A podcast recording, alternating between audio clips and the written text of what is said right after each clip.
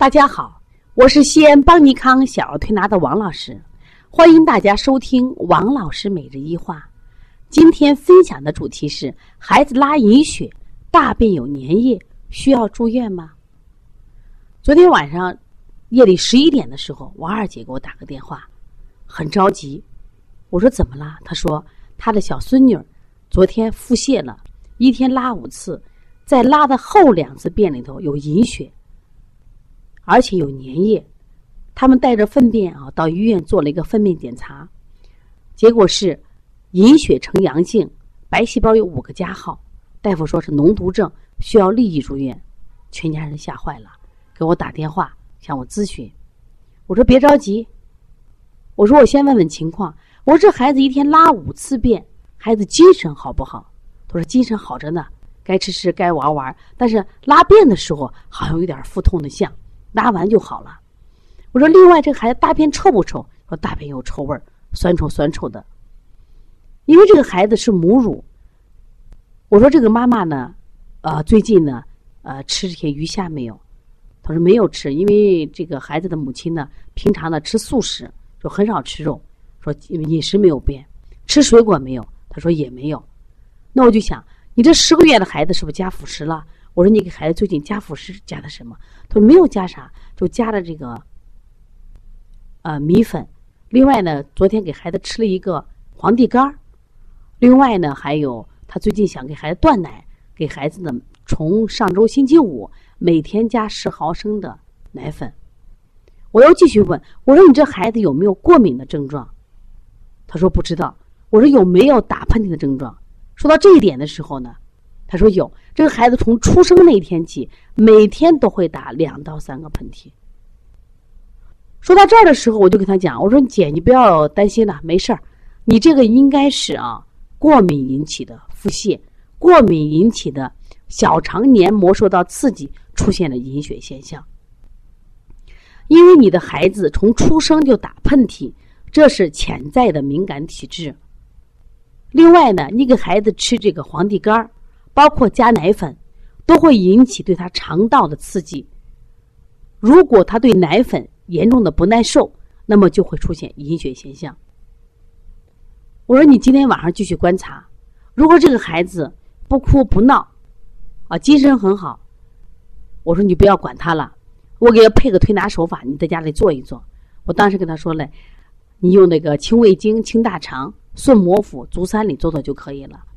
当时我姐一听不对吧，应该用逆摩腹。我说一定是顺摩腹。像这种情况，要把他吃的这些东西啊继续排出来，可能就好了。昨天晚上呢一夜没有拉，今天呢到下午的时候给我发了，又拉了四次，但这四次呢已经没有隐血，而且大便已经成糊状，而且量也很少，几乎就说是一漏算不上拉呢，精神也很好。今天我为什么想分享这个案例呢？昨天晚上十一点的时候是要孩子立即住院的，但是今天的孩子状态是非常好的，而且已经不拉隐血了，也没有也没有粘液了。我想，如果我们的家长多一点过敏的知识，知道一些最起码的喂养的最基本的营养知识，我们的孩子一定少生病了。说对于隐血啊，我想多讲点儿。那么现在孩子在一岁内的孩子，往往他出现蛋白不耐受，往往是以出现什么隐血的方式告诉大家。所以你不要害怕，你往往出现痢疾了。但拉痢疾的小孩精神状态会很差，甚至会发烧。你看过敏的孩子，他不太发烧，而且精神很好。说对于这样的情况，你不要担心，你可以继续让他什么呀排便，把他吃的奶粉和吃的地黄干拉完以后。他身体就正常了。那这一类孩子，如果你不懂的话，你可能给他输了液、打了针了，就打错了，因为他是过敏引起的。可是呢，你给他打针以后，可能就杀了他的益生菌，这种孩子特别爱生病。另外呢，如果你拉隐血这个事情没重视，孩子很可能很快就起湿疹。一旦起了湿疹以后，看起来是皮肤病，皮肤病啊，湿疹我们称之为皮肤上的哮喘。这一类孩子很容易得鼻炎、腺样体、哮喘。提起腺样体啊，我都觉得是一种悲哀。因为在今年哦，患腺样体的孩子太多了，但是我们的家长对腺样体这种疾病了解的太少太少。昨天晚上，我们有一个陕西复古的一个妈妈给我打电话，她是在二零一五年的时候，孩子因为腺样体肥大从陕西复古到我们这调，已经调好了。昨天晚上，她一个闺蜜给她打电话，他们已经安排在交大二附院，您做这个腺样体摘除手术。妈妈哭的是一塌糊涂，不想做，但是呢。又不知道这个病怎么治，他说：“你去推拿嘛。”其实我想，不管推拿也罢，做手术也罢，都是在治疗。我们能不能提早对腺样体肥大有个认识，让我们的孩子能不能不得腺样体肥大，能不能不遭受这种呼吸的痛？是不是要学习呢？所以希望大家，如果你的孩子有过敏症状，赶紧跟王老师联系吧，幺八零九二五四八八二九，可以加王老师微信。